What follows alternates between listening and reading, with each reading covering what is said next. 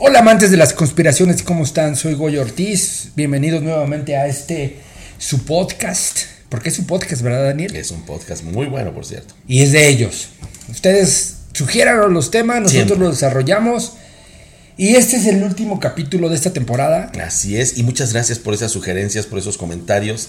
Y ya saben que ahí están las redes sociales. Díganos ustedes qué les gustaría escuchar, que nosotros listos para poder trabajar con los temas.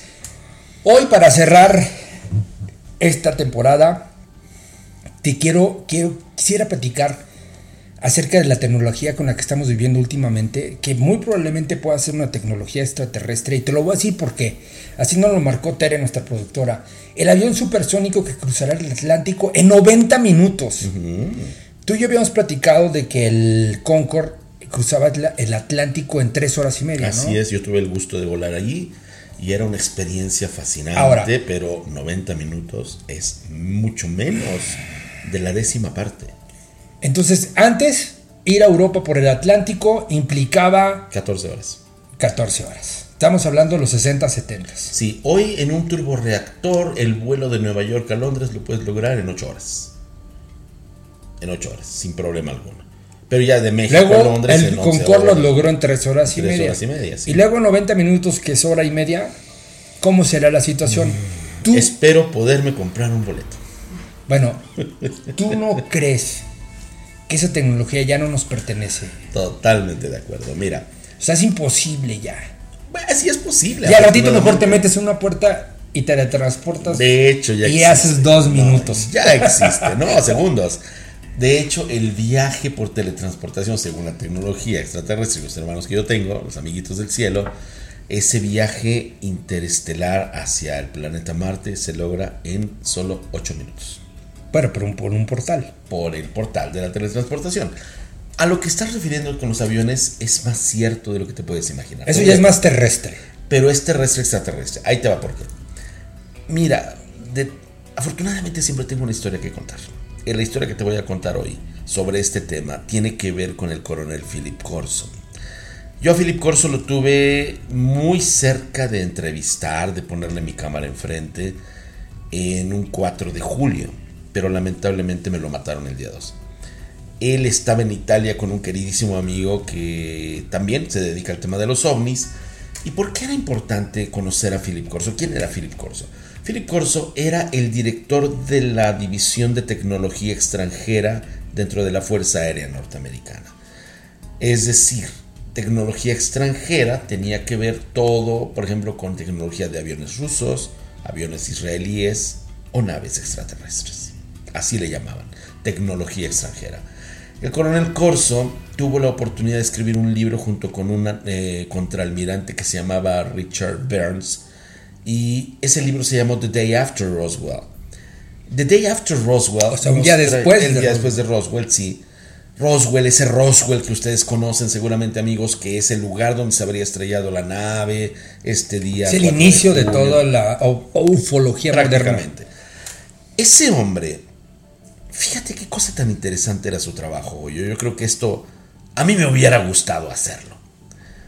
Él tenía por cometido rescatar todos esos debris, esos desechos de las diferentes eh, locaciones en las cuales caía uno de estos objetos. Después habría que ver si, como dicen mis hermanos extraterrestres, ellos nos los obsequiaban o ellos los derribaban los militares, porque hay un dicho que tienen los militares, dice, they can survive, ¿cómo decían? ¿Cómo dicen ellos? They can survive the, the interstellar travel, but they cannot survive us. Así lo dicen. Pueden sobrevivir a un viaje en interestelar, pero a nosotros no nos sobreviven. Así dicen los O militares. sea, no se quiere meter. No, no, al contrario, ellos se los echan. Entonces, decía Philip Corso que su trabajo consistía en tomar toda esta tecnología, la nave estrellada, lo que fuera. Yo vi de estos objetos, tengo imágenes de esos objetos, de los paneles, yo tengo todo eso, lo vi, lo viviré, lo viví. Y Philip Corso agarraba esto y se iba con el pedacito de aparato y llegaba, por ejemplo, a Westinghouse. Hola, Goyo de Westinghouse, ¿cómo estás? Aquí te traigo algo, a ver qué puedes hacer. Nunca les dijo que eran pedazos de ovnis. Y de ahí salieron las fibras de alta resistencia. De ahí o sea, eran metales los que le entregaban. No, pedazos del ovni, un circuito. Ok. La pantalla de cristal líquido, que fue la que empezaron con los televisores, que después se volvieron de plasma y que después hoy son las De ahí táctiles, sacaron este- salieron de allí. O sea, esto, estoy tomando mi Es celular, tecnología extraterrestre. Es tecnología extraterrestre. El rayo láser, el rayo maser, las fibras de alta resistencia, los transistores, la fibra óptica, todo eso proviene de Roswell. Todo eso lo sembró Philip Corso en diferentes empresas, en Westinghouse, en McDonnell Douglas, en Fairchild, en todas esas grandes empresas.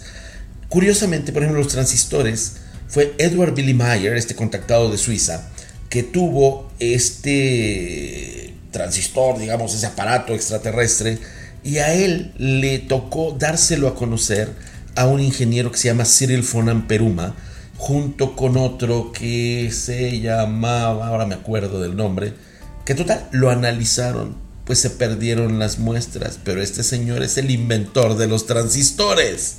O sea, estamos hablando de retroingeniería. Yo te entrego algo, tú desármalo, ve cómo está hecho, a ver si lo puedes replicar. Ese era el trabajo de Corso. La televisión. Eh, eh, vamos a hablar de la televisión tradicional. Sí. 50, 60, 40. La de 50. bulbos es un invento completamente humano. Lo que cambió la televisión fue el transistor, precisamente. Y esa es tecnología Los chips. Los chips, el circuito integrado. Fíjate qué casualidad. Uno de los negocios que más deja dinero en el mundo son los chips. Sí, Los que hecho. están allá en, en California. Silicon Valley. Sí, Sí, Silicon sí. Valley. Esa es la zona que más... O sea, ese, ese lugar nada más por lo que tiene puede ser un país. Sí, exactamente. Y curiosamente México, que acaba de descubrir estos inmensos yacimientos de litio, se pone a la vanguardia mundial eso. porque eso En el es norte del país. Más que el petróleo. más, mucho más. Y tenemos... ¿Dónde es? ¿En Chihuahua? ¿En Sonora? no te digo por qué vas a querer hacer tu mina. No, no, no, pero estaba escuchando que están, lo tienen tan resguardado Coahuila. en Coahuila. Es que como yo vivo en Monterrey, Coahuila está al norte, este, me acuerdo que se decía que ahí tenían el futuro, Está. El Ya está. futuro. Ya está abierto. Y de hecho, por eso de repente han venido este, inteligencia norteamericana Sí, señor. y gente, Sí, pero señor. muy secretito, Sí, señor. para platicar de esa zona. Y que está también muy ligado a esas maravillosas cuevas de Naika, que esperemos no las, no las vendan, no las privaticen más de lo que ya están, porque contiene un maravilloso tesoro de la humanidad. Bueno, la tecnología aeroespacial es una de las principales beneficiadas de este, de este back engineering, de este retroingeniería que Philip Corso hizo como esa promoción tan grande. Philip Corso muere cuando me iba a dar una entrevista. Sabían que me iba a dar una entrevista. ¿Qué año Lo fue? cité. Esto debe haber sido por allí del 2001, tal vez. Noven- Sí, sí, por el 2001 debe haber sido. Voy a revisarlo. Te lo aseguro que fue eso sí. Fue un día de julio. Precisamente porque él iba a volar. Yo iba a Roswell. Le dije, yo voy a Roswell. Dice, ahí te veo. Y pues ya no pudo salir. De hecho, en la transición de los aeropuertos, él cayó muerto. Lo mismo le pasó al doctor John Mack. Él, yo le iba a preguntar precisamente sobre esta influencia a nivel tecnológico sobre nuestros sistemas tecnológicos, porque yo sabía que él había sembrado, él lo dijo públicamente en su libro, esta tecnología extraterrestre. Ahora, toda esa tecnología que estás comentando, ¿viene de Roswell? No O solamente. después Hubo se ha complementado con hubo otro más. tipo. A Sí, ver. sí hubo más. Hubo Roswell, Aztec Socorro, estuvo Las Cruces, estuvo... ¿Y son diferentes tecnologías? Eh, ¿O es la misma? No, no, no, son diferentes, son diferentes razas las que vinieron. Esto también ocurrió en el desierto del Kalahari, esto también ocurrió en Varginha, en Brasil, y también ocurrió en esta zona de Rusia que se llama Orkutsk. Oye, y tú puedes, por ejemplo, con, tu- con todo lo que tú conoces y tus conocimientos, saber, por ejemplo, si ves alguna tecnología, de qué raza Si es viene. pleyadiana o eso sí. Mira, prácticamente Por ejemplo, Roswell, ¿de dónde es? Roswell es una tecnología de una raza gris que es de Zeta Reticuli. Zeta Reticuli contiene civilizaciones que han aprendido a hacer los robots biológicos. No como nosotros que queremos hacer cyborgs, sino robots biológicos. O sea, una parte son robots y otra parte son humanas. No, no, nada que ver. La clonación se hace en la Tierra. De hecho, curiosamente, un grupo de contacto extraterrestre que son los raelianos son los principales promotores de la clonación humana y la doctora que fue como el hito mundial cuando la clonación, que es la doctora Philippe Boselier, fue precisamente parte de esta secta. Entonces, para ellos es, es lo más normal, ¿no? Es lo más normal. Y cuando esa secta abrió por completo todos sus archivos, sus registros y todo, pues veíamos que efectivamente pretendían hacer eso. Bueno, Philip Corso es eh, condecorado por todo lo que hizo y por todo. Y efectivamente, él habló de toda esta situación. 16 de julio de 1998. Es el 98. Yo te digo, los, noventas, los noventas fueron, fueron poderosos, fueron poderosos. En cuanto a visiones terrestres. Sí, sí, quería, fíjate, quería exactamente poner el, el, dato para ser precisos y veraces. Entonces, yo en esos entonces era precisamente cuando con Televisa hacía todos los programas que hacía y iba constantemente a Roswell. La idea, te lo repito. ¿Dejaron era, entrar? Sí, mil veces. A Roswell puedes entrar, al área 51 es a donde no. Ah, ya y entrevisté a cuantas personas podía, porque había muchas personas que vieron la nave. O sea, es como, ¿cómo se dice en México? Pueblo chico, infierno grande. Bueno, también pueblo chico, chisme grande. ¿Tú crees que no lo vieron de esas 50 mil que hoy viven, que antes tal vez eran 15 mil? ¿Crees que no lo vieron 10? A ver, entonces déjame. Cualquier persona que tú le preguntas te lo dice. Y todos sabían que, ya te lo recuerdo, ya te lo dije y ahora te dejo hablar. En Roswell era el principal silo de armas atómicas. De ahí salió el Enola Gay a bombardear Hiroshima, de allí, de ese mismo lugar. Entonces, no era lógico y normal que un ovni te lo llevaras allí. Ahí fue el primer lugar al que llegó. Después se lo llevaron a Ray Patterson. Pero él estuvo primero allí en ese lugar. Y las personas de Roswell lo sabían, trabajaban en la base. A ver, este, este ovni se estrelló en Roswell. Roswell que es en la parte sur de Estados Unidos, que es en Nuevo, México. Y se estrelló. Por algún error se debe No, no, lo derribaron, lo derribaron. Ah, lo derribaron. Lo derribaron. ok. Me quiero remontar al pasado. Digamos, Egipto, dos mil años antes de Cristo, por ahí así. Donde también se supone, por ejemplo, dicen que tuvieron un, un rey en Egipto, Akenatón, que venía de origen extraterrestre. Y él era adorador del sol. Exacto. Entonces quiere decir que si, si, a nosotros nos dieron un poco de tecnología, o no sé cuánto nos habrán dado, o hemos robado, o hemos... No, en ese caso nos le han dado, nos le han dado. En la antigüedad también dieron tecnología. Sí, mira, de hecho hay un papiro que se llama el papiro Tulli, y en ese papiro Tulli se habla de cómo el faraón de entonces, que es Tutmosis III, vieron una gigantesca nave y un fenómeno de luces muy grande en el cielo, y cómo entraron en contacto. Lo relata con pelos y señales. O sea, así búscalo, papiro Tulli y es impresionante, de verdad, como esa, esa pues, tecnología fue transferida a las tierras Tulli, se escribe Tulli con doble L, Tulli, y es del rey Tutmosis III. ¿Qué época más o menos? Eh, ah, no, ahí sí no te sé decir, pero bueno, como quieras. Es que yo más o menos le... Bueno, busca Tutmosis III, es el Tutmosis III.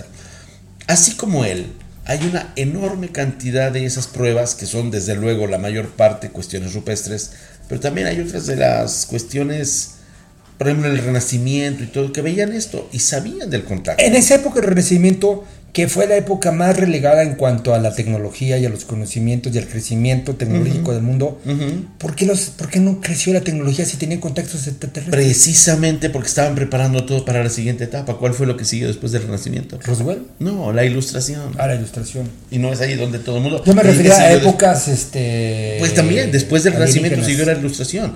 En la cuestión alienígena esto no fue posible porque no teníamos el nivel tecnológico como para poder desarrollar lo que hoy tenemos. Pero sí les dieron muchas cuestiones, por ejemplo, en la ciencia médica, muchísimas. No es ahí cuando nace el doctor Bach, cuando nacen todas, pues nacieron en esos tiempos en los cuales la medicina estaba ahí. Ahí tienes a un Fleming, ahí tienes a un Koch, ahí tienes a un Edward Jenner, todos los descubridores de las vacunas y todo fueron en el mismo tiempo. Analízalo. Y, Esa fue ese conocimiento, según tú, abiertamente, ¿cómo les llegó? Pues así, precisamente, cuando siembras a alguien, pregúntale a un Isaac Newton cómo es que le cayó una manzana y supo la teoría esa. Entonces. Pero, o sea, lo que me refiero es, ¿tiene que ver mano extraterrestre? Sí, totalmente, siempre, siempre. La situación humana no es así como gratuita, la presencia humana en el planeta, porque fuimos sembrados por ellos. Esto es totalmente real.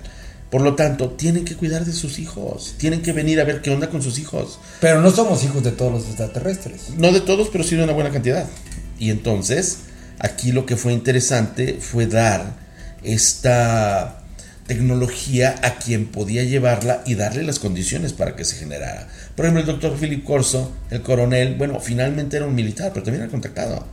Y le dieron todo esto. A Tesla. Tesla, bueno, Tesla mismo.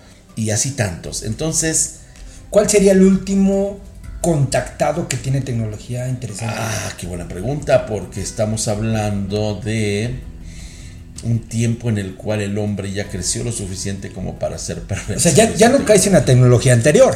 Cada vez, Obviamente. ya no- es más, la humanidad cada vez se sorprende menos de lo que vemos. Si yo te dijera mañana, aquí vas a ver un holograma mío bailando tab y no sé Estoy qué, pensando en eso te, precisamente, en los te dirías, te dirías, hace 20 años me dirías, no manches, güey. Pero ahorita dirías, no lo dudo que el próximo semana lo tengas. ¿Por qué? Porque vamos avanzando demasiado. La nueva gira del grupo ABBA es holográfica. Van a hacer Sí, la sí, gira sí. con holograma. Sí, sí, sí, y ni Lo siquiera van a estar Black. Eyed Peas hace Ah, 7 sí, años, sí, sí. 8 años. Es un decir, ¿eh? es un decir. No, es un hecho. La gira es un hecho, yo tengo boletos. Entonces, es bien interesante. Te digo, yo estuve, estuve en la premiere. Por ejemplo, la dicen premiere que fue holográfica. Elvis Presley y todos ellos van a hacer, van a volver a dar conciertos, claro. pero holográficos. Madonna ya hizo videos con el holograma de Michael Jackson. Entonces, no sé, no lo sé, Gregorio. Tendría que empezar a. Por ejemplo, a, Jeff a ver Bezos. quién fue. No, no estoy seguro que es un decir. sea Pero alguien, alguien, ah, bueno, Bill, este, ¿cómo se llama? ¿Sabes Microsoft. quién creo? No, no, no, no, cero. Ese señor sí, pero de las fuerzas más oscuras del planeta. Ah, no, sí. por el contrario. El creador de los Macs, ¿cómo se llamaba? Este. Macs. Sí, de las Mac, de los Ah, iPads, Max, de los iPads. este, sí, sí, sí. Él, él creo que sí. Él creo que Steve sí. Jobs. Ándale, él. Date cuenta cómo murió. Qué curioso. Date cuenta. Sí, pero toda su fortuna, ¿dónde quedó? Todo lo que hizo, ¿dónde quedó? Le dio trascendencia. Él dijo, yo no quiero ya nada. Lo mismo de ese amigo que un día te hablé, que dijo, ya no me interesa, yo ya vi que tenía que perder los millones que hice para recuperar la salud. Steve Jobs vivió una Era situación. muy consciente, ¿verdad? Yo creo que Steve Jobs podría ser uno de estos hermanos que tienen la conexión y que reciben cuestiones tecnológicas. Creo que sí. No lo puedo afirmar, no lo puedo afirmar. Jamás hablé con él. Hablé con el, perdón cómo lo voy a llamar, pero para los que son fans de mi amiguito, la verdad es que en, en el argot lo llamamos el robot desinformador a Steve Hawkins. Y Stephen Hawking a mí me resultaba al principio como tal vez alguien que podía Él dice que los alienígenas no son buenos para la humanidad. no, y también me lo dijo el robot, I cannot answer that question, please go ahead, this interview is finished. Así me lo contestó, cuando le pregunté por los extraterrestres. Es un robot, fue un robot los últimos años de su vida. ¿Quién? ¿Stephen Hawking? Sí, totalmente. Lo llamábamos el robot desinformador. Así. O sea, ya estaba chiflado. Hermano, ya era una máquina. Ahí tienes el futuro, la máquina humana. No, no, es una historia terrible la de él. Sin caernos en ese tema, regresando al que estamos, creo que la mayor parte de la tecnología con la que estamos en este momento viviendo, disfrutando y sobre todo aventando hacia adelante la humanidad es extraterrestre, estoy seguro de eso, pero no ha sido precisamente en buenas manos en las que ha terminado esa- ese desarrollo. Si tan solo se hubiera quedado con esas personas, un Tesla, todos aquellos que hicieron las cosas que hicieron, y hubiéramos podido desarrollar eso bien, estaríamos exactamente donde tendríamos que estar. Pero lo hicimos Yo, mal. yo te voy a hacer una pregunta. Ya para terminar, que nos falta muy poco tiempo. Si nosotros no hubiéramos tenido esa tecnología, ¿cómo estaríamos viviendo ahorita? Sinceramente creo que estaríamos en algo semejante a la edad de hierro. Uf, Sí. Sí, porque... te fuiste muy, muy atrás. Dime un solo avance que no haya tenido que ver con estos No, de hecho, de- a partir del siglo XX los avances han sido exponenciales. del 19. O sea, exponenciales. O sea, si hace rato tenía, necesitabas 2 gigas, mañana ya nada más necesitas medio y al ratito ya es cuántico, Yo- y al ratito es la nube, y al No, yo- ratito mi es... primera computadora era la más poderosa y cara, por cierto, que fue una ThinkPad que tenía 2 ThinkPad, megas, ThinkPad. 2 megas de memoria. Imagínate lo rápida que era. Bueno. Hoy no me sirve ni para poner los pies encima. Pero para nada sirve ya eso. Entonces, es claro, estamos avanzando exponencialmente. Fue una palabra muy, muy ad hoc que usaste. Y yo creo que cuando, conforme vayamos siendo capaces de demostrar que somos capaces, sí, de poner esa tecnología en un uso y unos fines que sean lo correcto y benéfico para esta humanidad, creo que nos van a dar más. Estoy cierto, porque sé de qué estoy hablando. Pero si no, incluso lo que tenemos nos lo van a quitar. y van a borrar a quienes tienen ese conocimiento. ¿Y entonces qué vamos a regresar a la época de hierro? ¿No te acuerdas de lo que decía Einstein? Ah, sí. Estoy la- seguro que, si que la una Cuarta nueva Guerra guerra, Mundial- va a ser con palos y piedras. La cuarta guerra, ¿no? Sí. La tercera guerra mundial es destrucción. Pues estamos viviéndola. Sí, y la cuarta era palitos y piedritas. Yo siempre creí que la tercera guerra mundial iba a ser con bombas atómicas y todo. No, ya me di cuenta que es con manipulación del clima, con bacterias y con alimentos manipulados. Sí, Hoy lo estoy viviendo y creo que somos víctimas de guerra. O sea, ¿tú crees que esto, esto que estamos viviendo... ¿Te es- parece que no? ¿Y no crees que detrás de todo esto, ya vamos a acabar, ya detrás de todo esto hay una guerra oculta que no vemos entre diferentes seres extraterrestres? No, entre humanos. Entre humanos. No tienen nada que ver los Al extraterrestres. contrario, ya, tu- ya tuvieron bastante que ver, ya no los necesitamos. Quienes necesitamos ser somos nosotros mismos para no seguir dependiendo de ideas que vienen de fuera. Ni los extraterrestres sean bienvenidos. Nosotros somos los extraterrestres del futuro que debemos arreglar nuestra humanidad. Y con eso cierro esta temporada. Pues muchas gracias, Daniel. Y yo nada más me quedo con una reflexión. Ya sea tecnología o lo que tú quieras llamarla, cuando la utilices, utilízala para el bien. Utilízala para ayudar Para al el bien semejante. común, exacto. Y para el bien común y para sí todo. porque el bien puede confundirse con conveniencia. Y si lo confundiste con conveniencia. Fíjate que, digo, ya he mencionado que estuve enfermo hace poco, pero la última vez que me operaron fue con tecnología. Este, ya no es lo mismo que antes. Por eso me preguntas de mi recuperación. Fue más rápido justamente por la tecnología que utilizamos Ujú. o que se utilizó en el hospital. Y si toda la tecnología se ocuparan para eso, no, hombre, estaríamos muy bien. Bendito sea el momento, mi querido amigo. Pues cerramos esta primera temporada de Conspiración. De conspiración. Muchas gracias a todos por escucharnos. Nos vemos en la siguiente temporada. Muchas gracias a Verónica, muchas gracias a Tere Alamillo, nuestra Y productora. a todos nuestros amigos que nos escuchan y nos mandan mensajes por redes sociales, síganlo haciendo. Ayúdenos a crear la segunda temporada de esta serie que está creada. Está en sus manos los temas. manos. Gracias Daniel, nos vemos en la siguiente Ahí estamos. y hasta luego. Conspiración.